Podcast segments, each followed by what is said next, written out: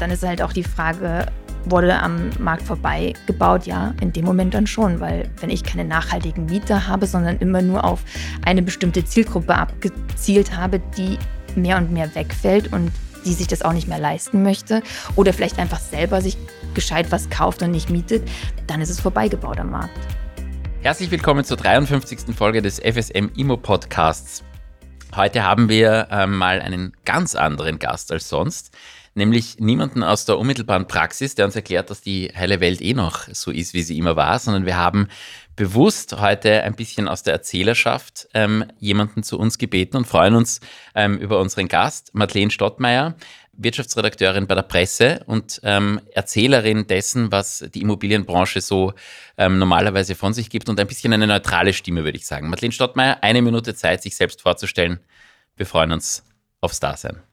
Ich bin Madeleine Stottmeier, ich bin Finanz- und Wirtschaftsredakteurin für den Economist, den Abschnitt für Wirtschaft in der Presse. Bin das seit ja, über drei Jahren jetzt. Davor war ich sechs Jahre lang Börsenberichterstatterin für die APA, die österreichische Presseagentur. Und ich komme ja eigentlich aus der Wirtschaft. Also ich war zuvor Bankerin in Luxemburg bei einer großen Bank. Und bin aber in den Journalismus eingestiegen und da werde ich hier, glaube ich, auch bleiben. Gut, kurz und bündig. Wie fühlt es sich an, äh, Frau Stottmeier, dass äh, heute Ihnen die Fragen gestellt werden und nicht umgekehrt? Erholsam. Erholsam. Wirklich? Ja. ich rede gern, das gebe ich zu, und ich debattiere auch gern. Ähm, bin ja auch im Debattierclub oder bin für Österreich ja auch auf Weltmeisterschaften und so Wirklich? gefahren als Debattiererin. Deswegen ist für mich das komplett erholsam, dass okay, ich mal. Da können wir uns was, mich, auf was einstellen heute. Genau, dass ich mal reden darf. also, ähm, es kamen in den letzten Wochen einige spannende Presseartikel zu den äh, unterschiedlichsten Themen und zu immobilienrelevanten Themen heraus. Die waren erstaunlicherweise alle von Ihnen. Ähm, wir haben, wollen uns da jetzt vielleicht ein, zwei Themen heute herausnehmen, um die es ähm, aus unserer Sicht hier heute gehen soll. Generelle Frage mal zum Start. Wie ist das, in der österreichischen Immobilienbranche als Journalistin zu arbeiten? Ähm, wie viel Wahrheit wird da erzählt, wenn man Leute interviewt und wie viel muss man selbst hinzuinterpretieren, ähm, um tatsächlich zu, zu der Meinung zu kommen, die man dann im Artikel vertritt? Als Journalistin sehe ich mich immer der Wahrheit verpflichtet. Und die große Frage ist dann immer, was ist Wahrheit? Und wir kennen das. Ich, es gibt diesen Spruch, glaube keiner Studie, die du nicht selbst gefälscht hast. Mhm. Und genau da muss man auch hinschauen. Also man weiß ganz genau, ähm, welche, welche Personen wurden befragt bei diversen Studien, ähm, welche Experten kommen aus dem unternehmerischen Hintergrund. Das heißt, sie wollen natürlich auch im, jeder hat eine Agenda und diese Agenda ist ganz klar und die ist auch verständlich. Meine Aufgabe ist dabei, ein, eine Balance zu schaffen, eine andere Stimme dem gegenüberzustellen, damit der Leser sich auch ein bisschen eine eigene Meinung machen kann. Ich halte meine Leser nicht für dumm. Ich glaube, die können sich sehr wohl ein eigenes Bild machen. Das heißt, ich versuche eigentlich keine, nicht meine persönliche Meinung dem Leser unbedingt aufzudrücken, sondern ich versuche einfach verschiedene Fakten zusammenzusammeln, damit er sich ein eigenes Bild machen kann. Ist ja vielleicht beim Economist auch leichter als in anderen Branchen, weil der, derjenige, der den Economist liest, muss schon mal ein Grundinteresse für Wirtschaft mitbringen, sonst überblätter ich das. Das ist ähm. Also das heißt, da hat man schon wahrscheinlich einmal mit tendenziell bildungsnäheren Schichten zu tun ähm, als in anderen Bereichen. Das Lesen, das bekomme ich auch durch ganz viele Leserbriefe mit. Also wenn ich irgendeinen Schmarrn verzapft, dann kriege ich sehr schnell Leserbriefe, die dann sagen, hm, das stimmt aber so nicht. Mhm. Und natürlich, das ist immer auch ein Austausch, es ist immer auch ein Dialog mit seinen Lesern. Mhm. Wie schwer fällt es Ihnen da, Ihre Meinung zurückzuhalten? Weil gerade auch die, die äh, immobilienpolitischen Fragestellungen sind ja also wirklich auch stark politische Entscheidungen und politische Fragestellungen, die da behandelt werden. Und ich glaube, es ist ganz schwer, oder ich stelle mir das vor, dass es ganz schwer ist, da einfach meinungsfrei zu bleiben. Also das stimmt, das ist ein höchst politisches Thema. Ja. Immobilien, nichts geht so unter die Haut derzeit wie Immobilien. Also ich glaube, selbst jemand, der überhaupt nichts mit Wirtschaft zu tun hat, wenn der jetzt noch nichts von Thema Immobilien gehört hat, dann lebt er unter einem Stein. Mm, mir fällt das nicht schwer, vor allem weil wir auch Themen haben, wo wir unsere Meinung äußern dürfen, wie zum Beispiel Leiter oder eine Morgenglosse oder ähm, in anderen Bereichen äh, uns austauschen können. Das heißt, mir fällt es per se nicht schwer, nein. Entschuldige, das finde ich ein spannendes Thema. Wie, wie, wie ist das wirklich? Ähm, in einem Artikel muss ich mich als Journalist neutral halten. Und dann gibt es oft das, die Presse ist da jetzt nicht so aktiv, aber jetzt zum Beispiel beim Standard gibt es ganz, ähm, ganz große Bereiche der Zeitung eigentlich, ähm, wo die eigene Meinung dann wiedergegeben wird. Ich denke mir immer irgendwie schwierig, wenn ich das von einem Journalisten höre, der ist kein Experte auf dem Gebiet, ähm, der ist natürlich ein Experte in seinem Fach, wenn man so möchte, aber in speziellen Gebieten nicht. Und dort wird dann tatsächlich Meinung preisgegeben. Schädigt das nicht ein bisschen die Credibility des Journalisten, wenn man ihn dann auf neutralen Seiten auch wieder lesen muss? Ich lese beides. Ich lese den Standard Jein. und die Presse. Ja. Ich, also, aber das ist wirklich ein Vergleich, den ich dort explizit ziehen kann. Mhm. Ich finde, es kommt auf die Art und Weise an. Also es gibt ganz klar Meinungsstücke und die sind auch so gelabelt. Ich mhm. finde, wenn jemand ähm, eine Kolumne hat, die hat immer einen kleinen Meinungstouch, die hat immer die persönliche Note, die hat immer ganz klaren Hang. Also jemand, den den Herr Urschitz liest. Ich sagen, der Urschitz. Ich ja. meine, er ist eine Legende. Ich, ich, ich, ich liebe den Ju und äh, da, da weiß man einfach, woran man ist. Und man weiß auch eben zum Beispiel beim, beim Rainer Nowak, wenn der einen Leiter schreibt, man weiß einfach, wer da die Presse vertritt. Also man weiß einfach, unser Chefredakteur hat äh, auch einen bestimmten Zugang ähm, politisch zu äh, diversen Themen. Großartig, wie er schreibt. Und das ist auch ganz klar.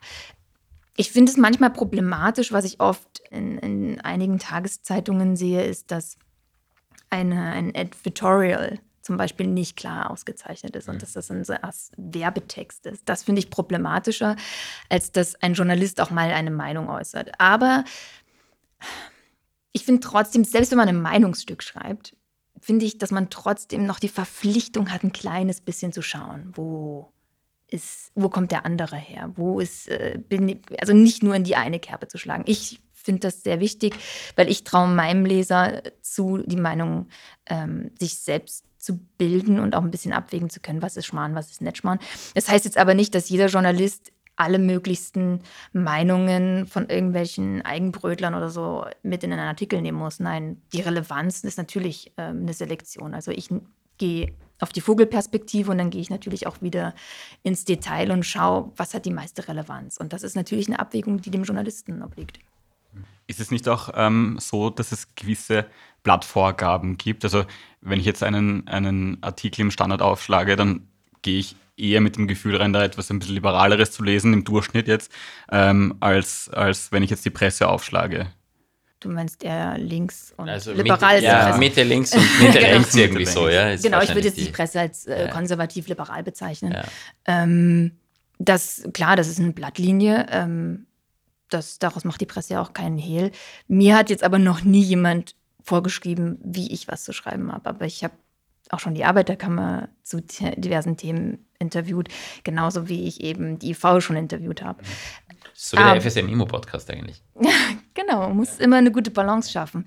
Also mir ist jetzt noch nie reingeredet worden, aber das finde ich eben so schön an einem Wirtschaftsjournalisten. Ich kann mich immer auf Zahlen mhm. zurückwerfen mhm, ja. und bin nicht so sehr in diesem politischen Spielfeld, wo vielleicht eine Anna Thalhammer mehr unter Beschuss ist. Aber aber dann gehen wir mal in diese Vogelperspektive hinein. Ja? Ähm, Vogelperspektive, letzte Woche Aufmacher am Donnerstag im Economist. Ich weiß jetzt nicht mehr genau, wie die Frage formuliert war, aber gibt es eine Immobilienblase? Fragezeichen. Dann habe ich diesen Artikel gelesen.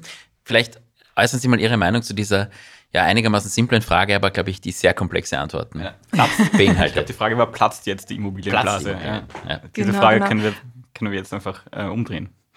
Ja, es erstmal ist ja impliziert der Titel ja, dass es eine Immobilienblase überhaupt gibt.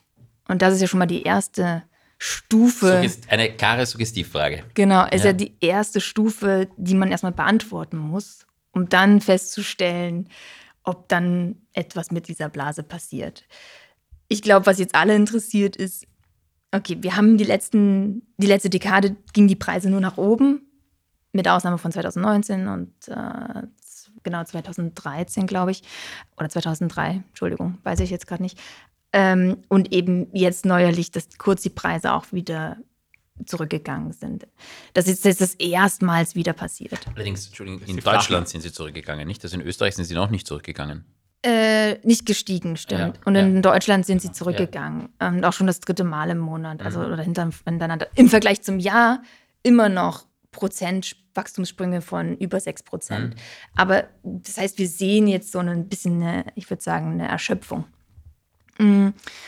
Nein, es ist keine Blase in dem Sinn und ich glaube auch nicht, dass die dann halt eben platzt. Aber was wir sehen, ist so, so ein Ballon, dem langsam die Luft ausgeht. So, so, so, so, ein, so, ein, so ein Ballon, den man sich mal auf dem Rummel gekauft hat und der nach drei Wochen irgendwie nicht mehr ganz so fresh aussieht. Ich glaube, das ist das, was, was das Sinnbild, was eher passt. Und kann dieser Ballon wieder aufgeblasen werden oder, oder bläst er sich wieder auf? Äh, 2024, 2025, die, die folgenden Jahre oder, oder ist das ein, ein nachhaltiger Effekt, Ihrer Meinung nach? Sicher. Also ähm, da kann einiges passieren. Da kommt ja, da spielt ja ganz viel rein. Ich meine, genauso wie die Corona-Krise den Immomarkt stark beeinflusst hat und die EZB-Politik mit ihrer Zinssetzung stark beeinflusst hat, Bedürfnisse haben sich geändert genauso kann auch alles Mögliche in Zukunft eine Rolle spielen. Ich spreche von Gaspreisen, ich spreche von einer ähm, Justizministerin, die eventuell in den Markt eingreifen will. Ähm, wir haben eventuell eine Mietrechtsreform. Schauen wir mal, was da passiert. Das spielt alles eine Rolle. Jetzt werden die Baukosten ähm, sind immer noch sehr hoch. Ähm, Fachkräftemangel, was den Bau angeht. Jetzt sind viele Wohnungen fertiggestellt worden. Sind die am Markt vorbeigebaut worden? Entsprechen die dem Konsumwünschen? Kriegen die Leute alle ihre Aber wie ist es? Wie Miete ist es? Wie, unter? Wie, wie, ist da, wie ist da Ihre Meinung dazu? Okay, wo fangen wir an? Bei den, bei, den, bei den, Wohnungen, die am Markt vorbeigebaut worden sind. Das finde ich ein ganz spannendes Thema, weil da haben wir schon einige Bauträger hier gehabt, die ja, ähm, gesagt haben, nein, das ist alles ähm, am Markt entsprechend und äh, Bedarf äh, genau getroffen. Ich glaube das auch nicht immer, aber da würde mich jetzt Ihre Meinung dazu interessieren. Ja, also ich habe mir das versucht anzuschauen und es ist wirklich schwer, Daten dazu zu bekommen. Das sage mhm. ich gleich vornweg. Also das heißt, wir betreten jetzt einen spekulativen Bereich und nicht einen datenfundierten Bereich. Das Problem ist, wenn die Bauträger sagen, ja, das ist alles ähm, den Konsumenten entsprechend gebaut, dann sprechen sie wahrscheinlich eher von Investoren, ja. anstatt von Menschen, die tatsächlich selbst dort drin leben möchten und diese Wohnung tatsächlich dann schlussendlich mieten. Was wir gesehen haben, ist, dass in letzter Zeit sehr viele Immobilien gebaut wurden, die für eine Person maximal ein Pärchen geeignet sind. Das heißt, so für die klassische Familie, wie ja dann doch die Menschen dann irgendwann hier in, in Österreich leben, ist nicht so viel gebaut worden, wie man vielleicht sich gewünscht hätte. Und das heißt, dieser Markt ist ja auch klar, die Leute, die allein sind oder ähm, zu zweit und zwei Volleinkommen haben, die können sich natürlich mehr leisten. Deswegen ist es natürlich attraktiver, sowas zu bauen und zu vermieten, wenn sich das die Leute leisten können. Mhm. Das geht aber nur so lange gut, bis eben der, die Nachfrage erschöpft ist. Und gerade wenn dann Experts wegbleiben, wo dann eben sowieso nicht die Leute selber das zahlen, sondern eben eine Firma wie OMV oder Erste Group oder eben irgendwelche anderen Diplomaten, dann erschöpft sich die Nachfrage. Und dann ist halt auch die Frage, wurde am Markt vorbei gebaut? Ja, in dem Moment dann schon, weil wenn ich keine nachhaltigen Mieter habe, sondern immer nur auf eine bestimmte Zielgruppe abgezielt habe, die mehr und mehr wegfällt und die sich das auch nicht mehr leisten möchte oder vielleicht einfach selber sich gescheit was kauft und nicht mietet, dann ist es vorbeigebaut am Markt. Ja, vielleicht aber noch, noch auch äh, als, als Gegenfrage dazu. Ähm, es ist ja demografisch so, dass die Ein- und Zwei-Personen-Haushalte, die Annahmen, dass diese Ein- und Zwei-Personen-Haushalte erheblich ansteigen werden in den nächsten Jahren, immer noch. Obwohl es aus meiner Sicht schon relativ viel da gebaut ist. Ähm, ist es nicht doch so, dass man diese Wohnungen vielleicht in, in mittlerer Zukunft bauen kann? Das ist jetzt eine Frage, die gegen meine eigene Meinung spricht vielleicht sollte ich auch Journalistin, ähm, aber nein, die, äh, weil wir vor zwei Jahren in dem Podcast auch schon gesagt haben, es werden überhaupt keine drei, vier, fünf Zimmerwohnungen gebaut oder viel zu wenige und es gibt ganz viele Familien, die suchen, ich kenne das aus meinem eigenen Freundeskreis, es ist fast nicht möglich, Eigentumswohnungen in diesem Bereich zu realistischen Preisen ähm, zu finden und, äh, aber Kleinstwohnungen gibt es noch und nöcher, aber ist es nicht so, dass die Demografie doch dahin geht, dass diese, diese Institutionellen, die äh, einkaufen, doch recht behalten könnten? Ist ja datenbasiert. Also die Daten, die wir haben, ist einerseits der Zuzug. Mhm. Und jetzt würden wir davon ausgehen, dass die Menschen, die hierher ziehen, ohne Familie sind und ohne Familie bleiben. Das ist oft eben nicht der Fall. Oftmals bringen sie doch Familie mit. Und vielleicht ist das in der Statistik noch nicht so explizit drin. Aber was zum Beispiel auch zu sehen ist, ist, dass die Geburtenrate ist ja während Corona auch nicht gesunken. Ganz im Gegenteil, sie ist leicht gestiegen. Ich glaube, das waren 2021 waren es nur drei Prozent, aber immerhin, die Menschen vermehren sich ganz normal weiter, wie sie es vorher auch getan haben. Das heißt, wir haben sehr wohl Familien, ähm, die Wohnungsraum brauchen und suchen.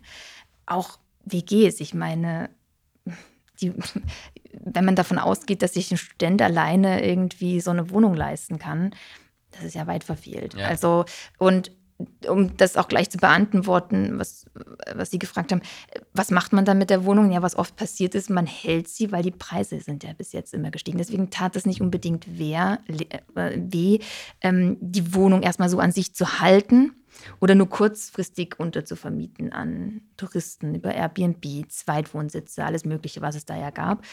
Das heißt, wenn ich mir das leisten kann, die, die Nebenkosten zu zahlen und einfach darauf zu warten, dass ähm, der Preis steigt und es dann weiter zu verkaufen, was ja oft eine Strategie ist von Investoren, dann tut mir das nicht unbedingt weh, dass ich nicht direkt einen Mieter finde. Es ist sogar eher für mich besser, weil die Wohnung dann nicht äh, runtergewirtschaftet ist. Stichwort leisten können. Ähm, ein, ein anderer großer Artikel, ich glaube, der ist letzte Woche erschienen von Ihnen, ähm, hat das Thema behandelt, ähm, wie, wie und ob sich junge Menschen in Zukunft noch ähm, Immobilienvermögen aufbauen und eine, eine Wohnung oder ein Einfamilienhaus leisten können angesichts äh, steigender Baukosten, das haben Sie schon angesprochen, äh, steigender Inflation, Anhöhung der, der, der Leitzinssätze und so weiter. Und jetzt ist auch, wie wir alle wissen, seit 1. August in Kraft die, die neue Verordnung von der FMA, die sehr strenge ähm, Kreditvorgaben enthält für, für inländische Banken. Ähm, wie sehen Sie da die Entwicklung, ähm, vor allem für äh, aus Sicht von, von, von Jungfamilien und, und generell jüngeren oder einkommensschwächeren Familien und Personen? Wie können und können die sich überhaupt noch irgendwie ähm, Wohnungen leisten? Wie können sie es machen und gibt es da irgendeinen Ausweg aus der Situation gerade? Ja, das ist ein absolutes Herzblutthema von mir. Ähm, junge Menschen, die sich Vermögen aufbauen können, sollen ähm, und Schulden. Ich finde tatsächlich, klar, also was wir sehen von den Finanzmarktaufsehern ist, sie sind nervös. Sie sehen, dass da irgendwie zu viele Kredite unter zu schlechten Bedingungen aufgenommen wurden. Sie sorgen sich, dass das ein bisschen kritisch wird. Kurze ja? Nachfrage, ja, das mhm. ist also das, dieses Umfeld wäre ja eigentlich das Umfeld einer Immobilienblase, oder? Also das mein Verständnis einer Blase ist, ähm, zumindest hm, Nein, mein laienhaftes Verständnis, es gibt viele faule Kredite, die können irgendwann einmal nicht mehr bedient werden, dann platzt das Ganze. Das ist ja kein fauler Kredit. Eh, aber das ist ja die Annahme, von der Sie gerade gesprochen haben. Nein, nein, nein. Also das, worauf die Finanzaufseher, also die FMA und auch das Finanzmarktstabilitätsgremium abzielen, ist, dass zu viele Leute sich Kredite aufnehmen, die sie nicht tatsächlich sich nicht leisten können. Also das heißt, sie haben zu viel von ihrem Einkommen ähm, geht drauf auf den Kredit oder ähm, die ähm, Abzahlmengen, äh, die Abzahljahre sind zu lang ähm, und sie verschulden sich auf zu lange Sicht. Das ist damit gemeint. Ein fauler Kredit ist eher etwas, was was jetzt von den Banken, also zumindest habe ich hab mit dem Bankenverband gesprochen, der sieht das jetzt derzeit, natürlich sieht er das nicht so, aber ähm, die Anzahl der faulen Kredite, die sind, das ist derzeit noch kein Thema. Aber es ist trotzdem, also ich muss da dem sagen, die, es entspricht auch meiner, meiner ähm, Interpretation des faulen Kredits, zumindest das, was in Amerika passiert ist. Auch dort haben damals Leute ähm, Immobilien erworben, die A, dem Wert nicht entsprochen haben und zu viel ähm, dafür bezahlt haben und B, die sich diese Kredite gar nicht leisten konnten. Also das wäre auch meine Interpretation des faulen Kredits gewesen. Es ist aber trotzdem, ich, da gibt es so viele strukturelle Unterschiede zwischen der, der Sublime-Krise und auch genau. zum Beispiel das, was in Spanien zum Beispiel passiert ist. Ähm, da, da gab es einerseits aufgeblähte Bauträger, also mhm. ähm, das war ein riesen aufgeblähter Markt. Und auf der anderen Seite haben sich die Leute sehr, sehr, sehr, sehr hoch verschuldet. Mhm. Wir reden jetzt derzeit, tut mir leid, ich habe die Daten leider auch nicht im Kopf, ähm, aber wir reden derzeit von faulen Krediten, die das ist wirklich minimal derzeit. Mhm. Das ist noch kein Problem. Okay. Ähm, aber natürlich, es könnte ein Problem werden, klar. Mhm. Aber es ist von der Struktur her nicht zu vergleichen unbedingt mit der Sublime-Krise. Das würde ich nicht sagen. Ähm, weil die Werte sind ja, die sind da. Und bei der Sublime-Krise ist es ja auch noch so gewesen, dass, dass ja dann auch äh, so eine Kette entstanden ist also wo der Kredit ja auch immer wieder weitergegeben mhm. wurde. Und äh, jetzt geht es dem Finanzmarktstabilitätsgremium erstmal darum, dass die Leute, die eben die Wohnung dann direkt für sich kaufen, selbst wenn sie es sogar noch untervermieten, nicht sich den Kredit so entsprechend leisten können, ähm, wie sie das wollen und dann das ein Problem für die Banken werden könnte. Derzeit ist das äh, noch nicht das Problem, aber was halt schon klar ist, ja, sie sehen ein Problem und versuchen das jetzt abzufedern. Denn sonst hätten sie ja das nicht erlassen. Aber ich glaube, dass das vorbeigeht am Problem. Aber da, ich lasse euch Höre ich, raus, hör ich raus, dass die FMA jetzt ein bisschen zu früh reingegrätscht ist? Ich glaube, dass die Maßnahme, also wir reden von Menschen, die für sich eine Wohnung kaufen oder zumindest für ihre Enkel als Pensionsvorsorge oder eben für ihre Enkel und dann das, eine Immobilie quasi in ihrem Besitz haben und dafür eben fleißig dann ihren Kredit abstottern über die maximal 35 Jahre. Jetzt sagt man, oh, wenn du dir das nicht leisten kannst, dann kriegst du keinen Kredit mehr für eine Immobilie. Das finde ich sehr, sehr problematisch, weil was man eigentlich für ein Problem hat, ist, dass die Leute, die ganz viele Immobilien kaufen, die machen das nicht privat, die machen das über eine Gesellschaft.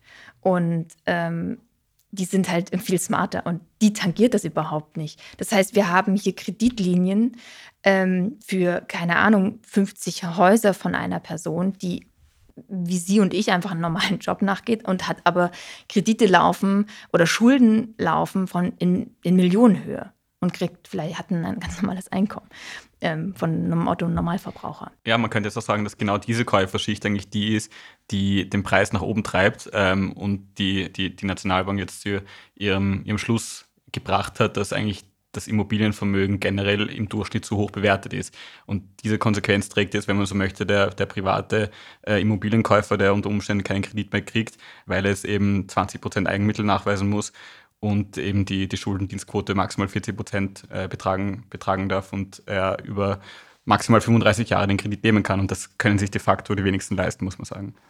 Genau. Also einerseits ja, ich sehe, dass ein Teil der Preise definitiv von Investoren getrieben war.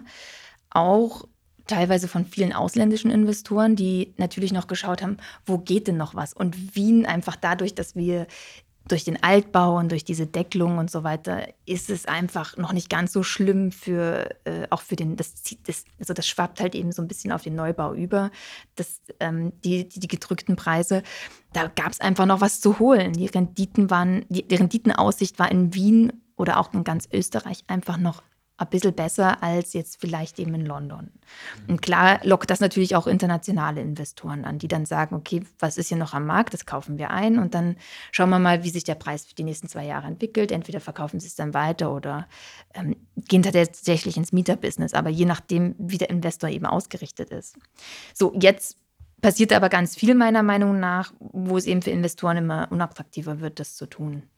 Also einerseits was ich jetzt auch an meinen Recherchen gemerkt habe, ist, dass die Leute, die früher eben zum Beispiel über Gesellschaften oder auch, ist ja auch erstmal dahingestellt, ob sie das jetzt über Gesellschaften machen oder als Privatperson, sich immer wieder geschaut haben, wo sind noch günstige Immobilien und wie kriege ich die dann an den Mann, damit ich von den Mieteinnahmen meine Kredite einigermaßen abbezahlen kann.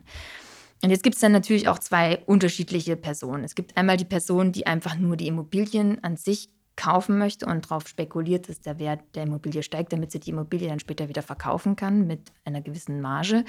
Oder es gibt eben denjenigen, der sagt, naja, ich will die Immobilie auf jeden Fall halten und ich will nur mit der Untermiete so ein bisschen meinen Kredit ein bisschen abfedern. Und dann gibt es die Leute, okay, es gibt noch eine dritte Variante, die haben sich extrem verschuldet und haben sich zusammengerissen, haben sich eine Immobilie gekauft, weil ihnen jemand erzählt hat, dass sie damit finanzielle Unabhängigkeit erlangen.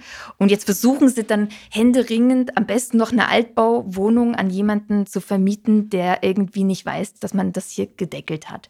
Und das heißt, sie versuchen dann irgendwelche Erasmus-Ständen oder so abzuzocken. So, und jetzt stellen alle fest, hm, wir können nicht mehr die Preise verlangen, die wir ursprünglich uns erdacht haben. Und ich kann meinen Kredit nicht damit abdecken oder zumindest nicht die Nebenkosten und den Kredit. Weil das vergessen ja auch immer viele, dass man ja diese laufenden Kosten ähm, wie Müllabfuhr und etc., das ja auch alles bezahlen muss. Und Gaspreise.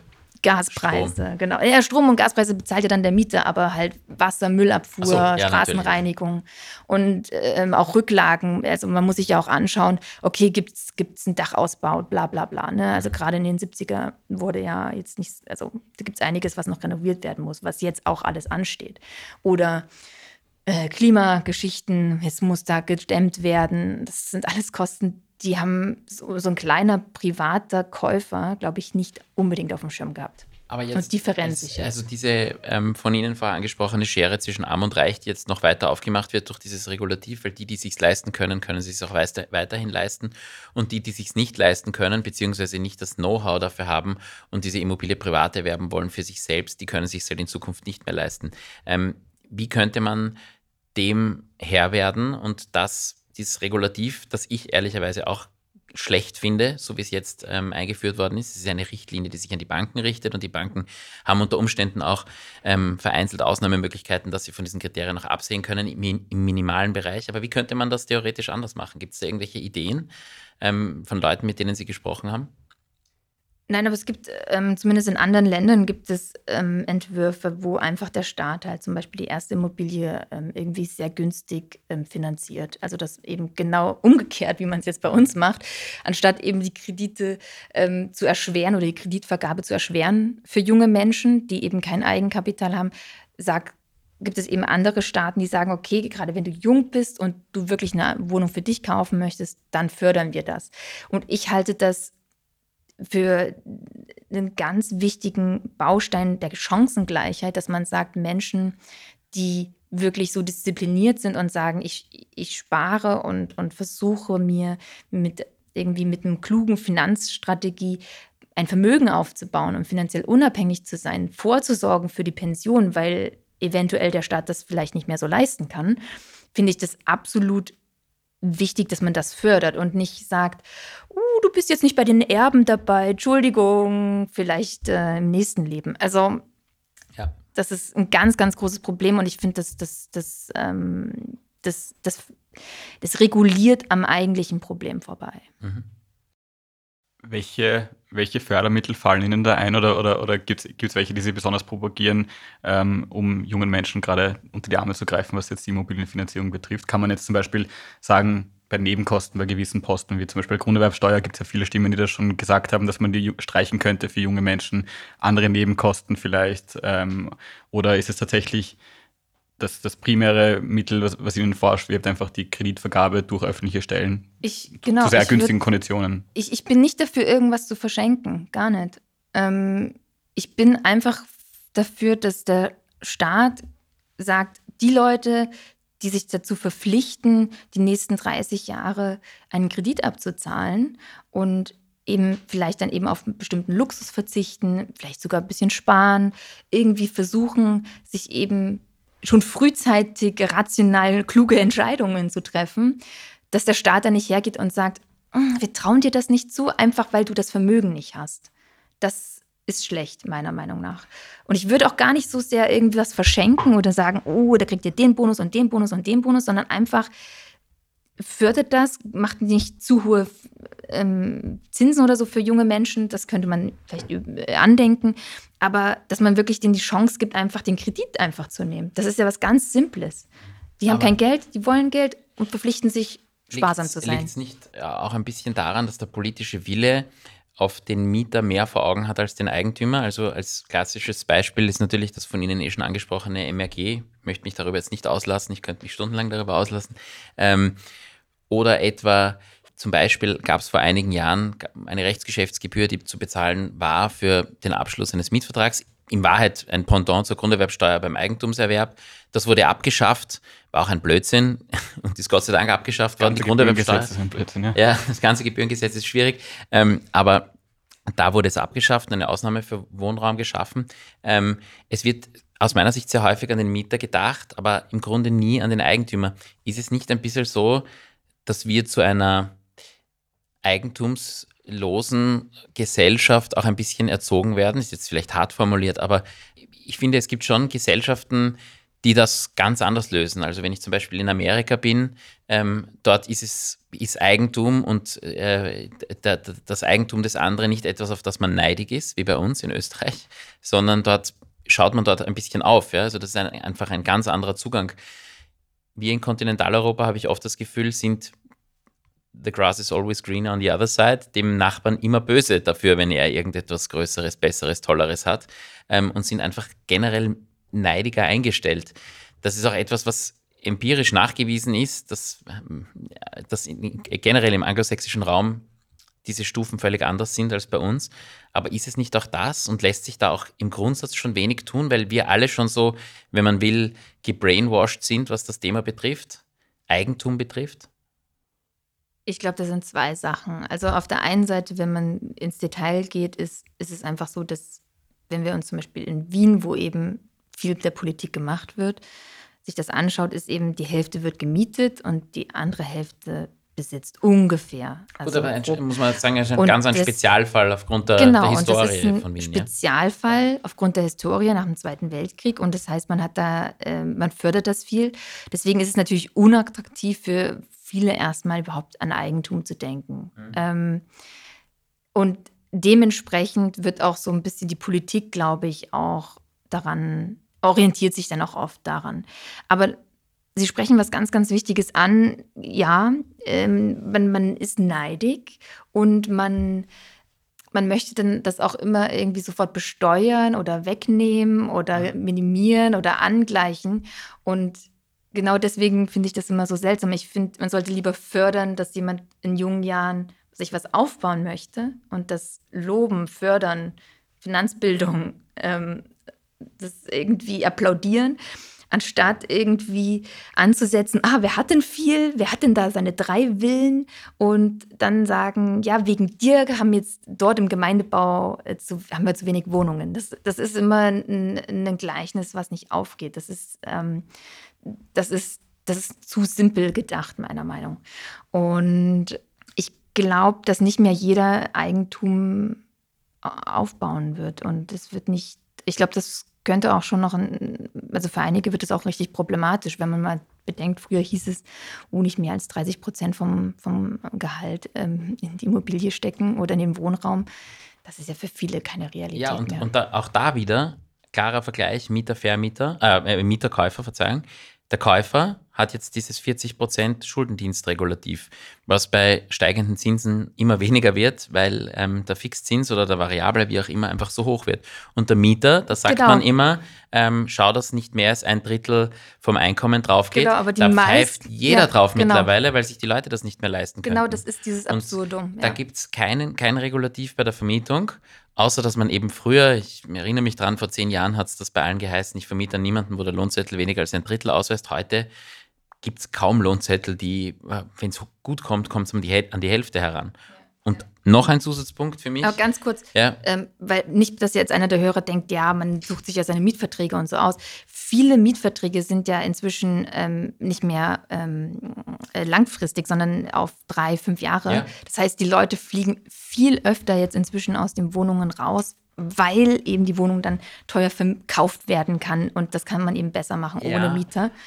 Und aber, aber man ist dann gezwungen, einen Vertrag anzunehmen, der eben auf dem Markt ist und kann sich nicht immer frei aussuchen, super günstigen Mietvertrag zu haben. Das ist richtig, aber ich kann nur sagen, als, als, als Vermieter, ähm, ich möchte kein Vermieter heute sein, wenn, wenn, wenn ich die Wahl habe, ähm, weil in Österreich einen Mieter, selbst wenn er nicht zahlt, aus der Wohnung herauszubekommen, ist eine Sache leider Gottes nicht von Wochen und Monaten, ähm, sondern von Jahren, wenn sich der entsprechend wehrt ja, vor Gericht sicher, und das, das völlig halt unberechtigt. Harte Fälle dann. Ähm, ja, und da ist einfach auch hier aus meiner Sicht juristisch einiges zu tun, um ähm, die gravierenden Fälle leichter herauszubekommen. Einen Mietnomaden, der nie vorhat, eins, äh, nie vorhat, irgendetwas zu bezahlen und den zu unterscheiden von einer, ich sage jetzt irgendwas, alleinerziehenden Mutter, die sich einfach zwei Monate die Miete nicht leisten kann, weil sie ihren Job verloren hat. Das macht einfach einen Riesenunterschied.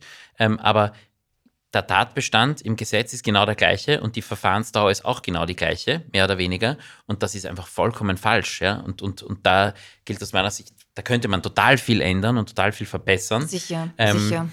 Ja, das ist jetzt nur ein kleiner Ausflug. Wobei man auch sagen muss, dass jetzt die, die, das Mietniveau ja bei weitem nicht so stark steigt. Es stagniert ja eher jetzt seit, seit, seit einiger Zeit, seit einigen Monaten oder Jahren mittlerweile. Ähm, einfach weil das, leicht, weil das Lohnniveau ja. einfach sich nicht bewegt. Ja. Bei den Immobilienpreisen am Eigentumsmarkt ist es ja, ist die Situation ja wieder ganz anders. Da, da steigen die, die, die Immobilienpreise oder zumindest jetzt stagnieren sie seit ein paar Monaten, aber die sind eigentlich bis jetzt immer gestiegen von Jahr zu Jahr. Das haben Sie eh schon angesprochen. Also ich glaube, da ist einfach die, die ähm, die werden auch weiterhin steigen. Also der RBI-Analyst für Immobilien, der rechnet mit 11 Prozent mhm. für heuer. Ich, ich glaube, da gilt es einfach, die Situation viel schneller einzufangen, weil ähm, jetzt kann man eben noch durch vielleicht günstige, günstige Kredite ähm, auch junge Menschen dazu bewegen, ihr Vermögen aufzubauen. Aber wenn jetzt die Preise wieder, weiß nicht, ähm, Jahr für Jahr um 5% steigen, dann reden wir in fünf Jahren nicht davon, okay, kriege ich noch einen günstigen Kredit, um, um mir das überhaupt leisten zu können, sondern dann sind die Preise eh schon so astronomisch hoch, dass ich mir nicht einmal über einen Kredit Gedanken mache und gleich in die Miete gehe. Genau. Aber trotzdem noch ganz kurz zu den Mieten. Es hat sich aber trotzdem viel auf dem Mietermarkt getan. Also, die, wie gesagt, die Laufzeiten, die sind viel kürzer inzwischen. Das heißt, äh, unbefristete Mietverträge gibt es kaum noch. Früher war das sehr attraktiv zu sagen, okay, ich hole mir einen Mieter rein und der bleibt dann meine 30 Jahre drin und dann habe ich keine Scherereien. Das hat sich verändert, eben auch aus Investorensicht. Also weil die Leute einfach sagen, ich verlängere den lieber alle drei Jahre oder alle fünf Jahre, je nachdem, wie zuverlässig dann der Mieter auch ist. Aber eben auch im, im Kopf damit immer, weil es wieder neue Regularien gibt. Zum Beispiel, ich kann einen Mietvertrag, den Lage, bei einem unbefristeten Mietvertrag den Lagezuschlag nicht erneuern. Das heißt, wenn ich weiß, okay, jetzt kommt bald der Lagezuschlag in Wien, das heißt, ich mache den, mach, hoffe natürlich, dass die Verträge vorher auslaufen, damit ich dann in den neuen Vertrag den Lagezuschlag reinnehmen kann. Und das sind schon Sachen, die auf den Mieter fallen und die neu sind und das ein neues Game ist. Ähm, von daher würde ich jetzt, und die Mieten sind nur nicht so stark gestiegen, weil es eben noch so viel Altbau gibt, ähm, das sich immer ein bisschen auspendelt. Aber die Neubaumieten, die sind, ähm, das ist schon pervers, was da abgegangen ist. Also ja, aber eine Zeit lang. Also mittlerweile diese, diese, diese steile Kurve hinauf, die flacht sich total ab in letzter Zeit. Und wir haben äh, in den letzten Wochen und Monaten einige auch hier zu Gast gehabt, die gesagt haben, es ist wahnsinnig schwierig, teilweise noch in manchen Gebieten, bleiben wir jetzt in Wien, in manchen Gebieten aufgrund des, dieser unglaublichen Neubauleistung, die da entstanden ist, überhaupt ja. noch Wohnungen zu vermieten. Ich selbst habe mich leider Gottes auch schon als Beispiel genannt. Aber ähm, so ist es halt, ja. Und, und man muss, man muss ähm, mit den neuen Gegebenheiten hier auch leben ich meine nur auch, es ist, es gibt viel zu wenig sozusagen ausgleichende Stimmen in der Mitte. Es gibt immer nur die, die sagen, die armen Mieter, ähm, die können sich das alles nicht mehr leisten und die Vermieter, diese bösen Menschen, ähm, geben mir nur mehr drei Jahresmietverträge und umgekehrt sind diejenigen, die sagen, alles viel zu billig in Wien, wir müssen erhöhen, wir müssen alles viel teurer machen, Regularien weg. Aber niemand schaut so irgendwie, das ist wieder ein schönes, ein, ein, ein, eine schöne Metapher, ähm, die Vogelperspektive vorher gewesen. Niemand schaut irgendwie von oben drauf und versucht alles besser zu machen. Also ein, ein Wohnrechtskonvent wäre etwas, was, glaube ich, ganz wichtig wäre. Ähm, Aber um, es ist halt politisch auch einfach zu heißes Eisen, da will halt keiner ja, ran. also das, da muss man auch ganz klar so ja, sagen, das traut sich einfach klar, keiner. Aber äh, trotzdem, es ist mir trotzdem zu billig zu sagen, politisch, politisch traut sich das niemand, ähm, muss halt irgendjemand einmal auch, auch in die Grütze greifen. Ähm, und, und, ja, was, was tun, ja? Also wir haben es uns ja, wir haben es ja auch geschafft, die kalte Progression abzuschaffen, nachdem wir das 40 Jahre uns gegenseitig versprochen haben. Jetzt ist sie abgeschafft. Ja, aber was, Ganz was schnell. Voll, ja. voll, voll. Aber was feststeht, ist, dass es für junge Menschen ohne vorher bestehendes Kapital schwerer wird, Eigentum zu kaufen. Natürlich. Und dass die Menschen, die jetzt irgendwie geerbt haben, die verwalten das oft. Die Natürlich. sind dann meistens irgendwie ein bisschen auch ja. überfordert oder geben das an jemanden ab, der das dann für sie macht. Ähm, und die können das dann halt irgendwie ganz nett vermieten, egal jetzt, ob die Mieten gestiegen sind oder nicht. Fakt ist, will der Staat oder wollen wir als Gesellschaft fördern, dass Menschen irgendwie sich selbst Vorsorge, für sich selbst Vorsorge betreiben? Oder wollen wir, dass Investoren den Markt bespielen und wir alle nur mieten? Also das ist die das Frage. Aber ich glaube, solange wir uns eine soziale Marktwirtschaft nennen, müssen wir, müssen wir uns für Ersteres entscheiden.